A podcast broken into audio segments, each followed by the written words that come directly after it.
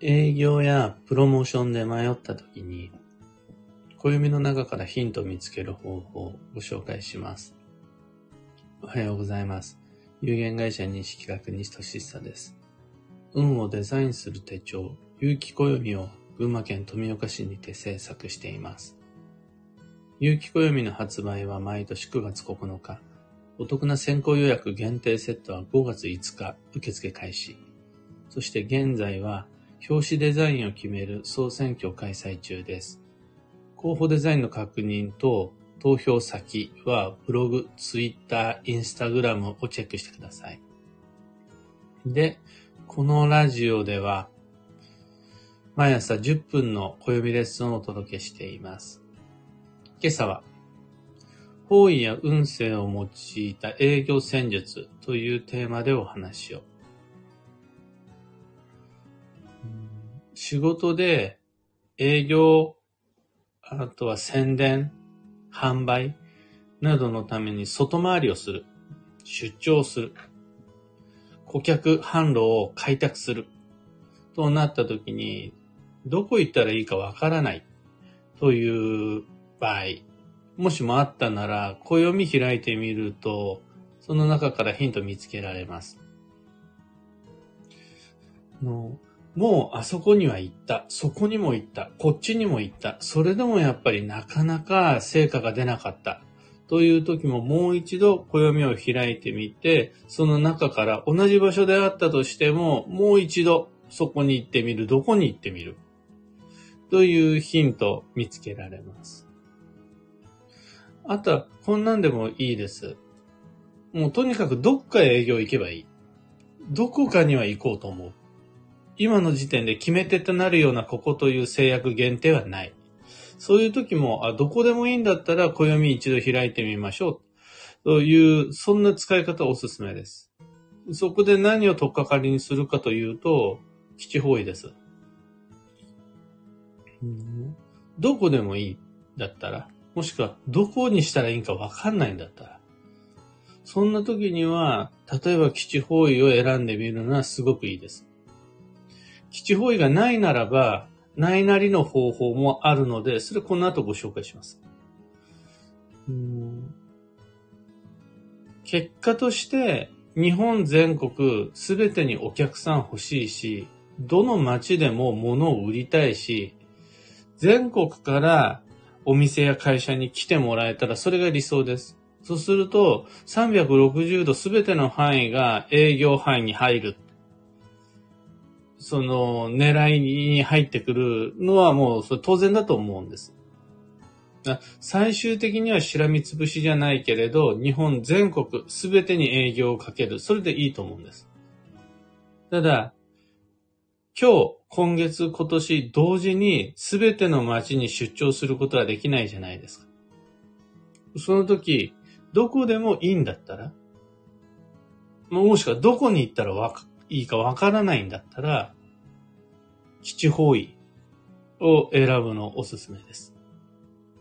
じゃあ自分にとっての基地方位ってどこなのか。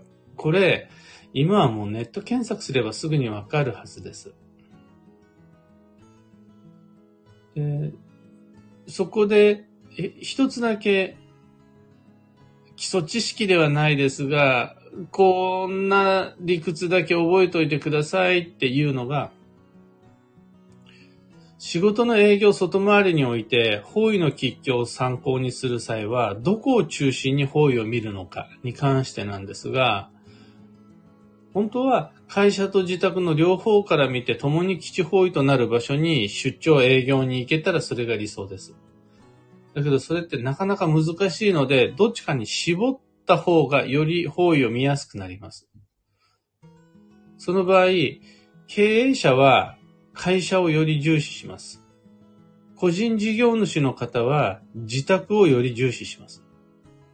会社員の方は会社を中心に方位を見ます。自宅は一切無視して OK です。これで、年に何回かは必ず基地方位あるので、じゃあその方位に営業仕掛けに行こうで良いです。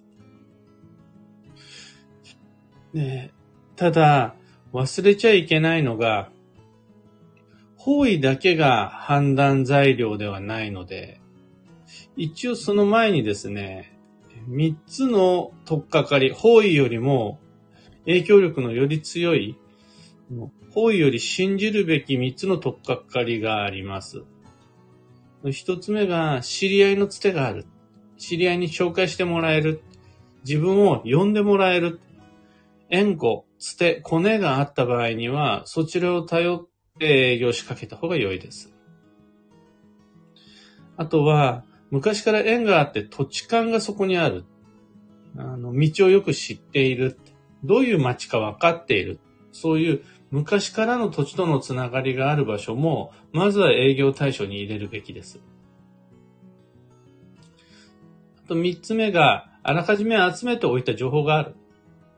例えば、もう昔からあの将来的には東京方面に行こうと思っていろいろ調べてるとか、将来的には北海道を狙ってるとか、そういった昔からの情報、十分な判断材料が揃っている時には、じゃあそこに行きましょうでいいです。あくまで今、方位をご紹介したのは、どこにしたらいいかわからない。どこでも別にいい。もう一通り当たってみたんだけれども反応がない。ってなった時に、じゃあ、七方位から取っかかり作ってみましょうという話です。捨てや土地勘、判断材料、情報がもうある場合にはそこから行くのがやっぱりいいです。方位よりそちら優先です。そこが仮に強方位だったとしても、方位よりも捨て、土地勘、情報の方が影響力が強いんで、そっち優先した方がいいです。で、捨てもない土地勘もない。ましてや今月は基地方位が一つもない。そんな時に何をきっかけにして営業する場所、出張する場所を決めていくのかっていうと今度は運勢もヒントになります、営業の。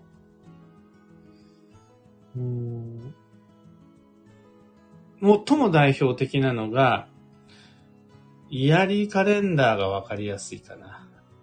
あの毎月のイヤリーカレンダー。うん。そうですね。イヤリーカレンダーを開いていただいて、白く木器の月か、白く木器の日を狙って営業を仕掛ける。あの、つまりですね、もう、どこにするかに関してはお任せします。そうじゃなくて、いつ営業を仕掛けるか、どこを営業強化月間にするか、何日に営業しに外へ出るか、このタイミングで勝負しかけます。白く木器の月、白く木器の日、あとは白く木器の年ももちろん OK です。八角形の番と呼ばれる八角形の図形の中に1から9までの関数字がいろいろ書いてある。その4という関数字が番の中央に入ったタイミングが白く木器の年、白く木器の月、白く木器の日です。このタイミングで営業をするのはいいです。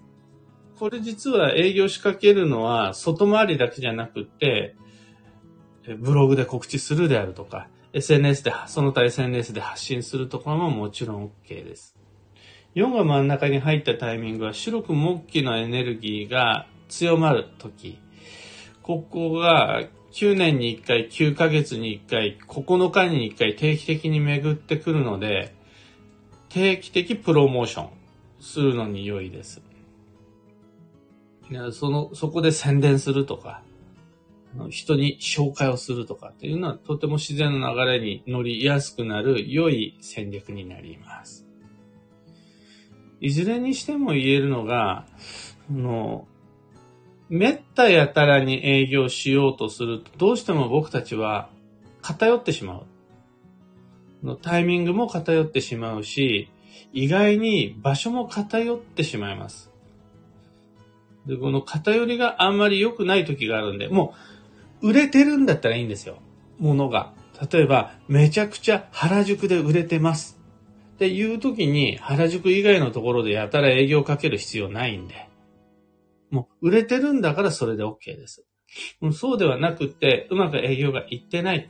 ただ新規開拓をしていきたいとなった時に、データが分かってて、マーケティングしっかりしていて、で、何かしらの裏付けを持って営業仕掛けられるんだったらそれいいんですけど、マーケティングして、してたってなかなか絞りきれないのが、どこに伸ばしていくか、どこに自分の顧客がいるかなわけです。そこで決め手にかけたときに、例えば方位、例えば運勢など暦の中からヒントを見つけることができると、どこにしようにエネルギー使わなくて済むんですよ。どんな営業をしようの方で頑張ることができるのでおすすめです。今朝のお話はそんなところです。ヒント見つけてもらえたら配信終了後、いいねのボタンお願いします。一つ告知にお付き合いください。暦部春の体験入部に関してです。暦部オンラインでは春の体験入部を開催します。そもそも暦部とは何なのかというと、月に2度、第1、第3土曜日の21時からみんなで有機暦を開いて運をデザインしようという大人の部活動です。怪しく聞こえるかもしれないですが、比較的真面目にえ貧困法制に夜な夜な活用しています。活動してます。とはいえ、怪しさ拭えないので、一回見に来てよ。こんなことやってるから、ちょっと体験してみようよっていう無料体験会を2023年4月29日に開催します。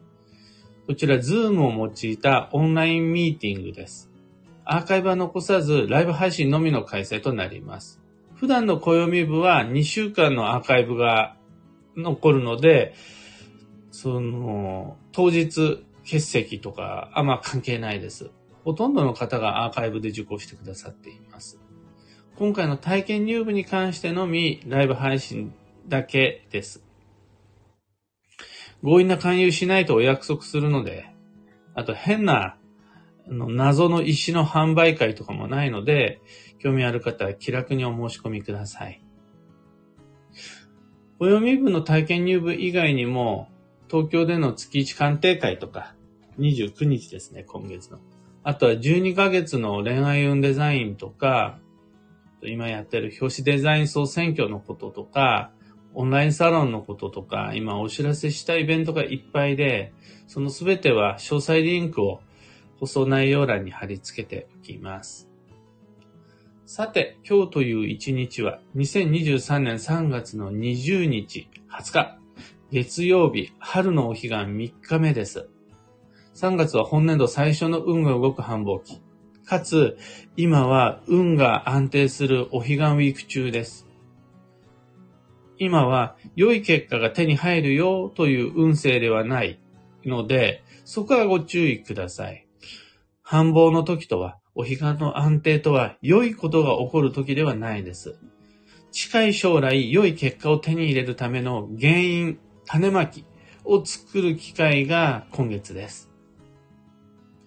幸運のレシピはチュロス。長くて甘いお菓子が基地です。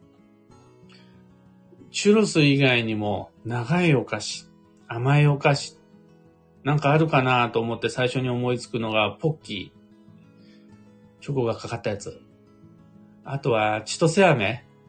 千歳飴以外でも何でもこう長いやつの切ってないよ。長くなってるのを切ってある。じゃない方がいいです。長いやつがいいです。長くて甘くて美味しいのがないか、チュロス以外にもアンテナ貼っていきましょう。今日のキーワードは技術。磨いた技を活かす。その心は、仕事でもお料理、家事でも身につけた方法で戦うのが基地です。新しいこと、新しい分野に挑戦していくのは何も問題なし。ただ、今やってること以外の別の何かにも、自分の持ってる技術は役に立つんで、自分の持ってる知識というのはいろいろな他の分野にも使えるので、の自分の磨いた技術を持って目の前のそのことにチャレンジしてきちという日です。以上、迷った時の目安としてご参考までに。ところで、毎朝スタンド FM から配信しているこのラジオは、Spotify、Amazon Music、YouTube、Audible、Apple Podcast、などでもご聴取いただけます。普段使いのアプリの方でフォロー、チャンネル登録お願いします。それでは今日もできることをできるだけ、西企画西俊久でした。いってらっしゃい。花さん、おはようございます。はよさん、おはようございます。ひでみんさん、おはようございます。石川さゆりさん、おはようございます。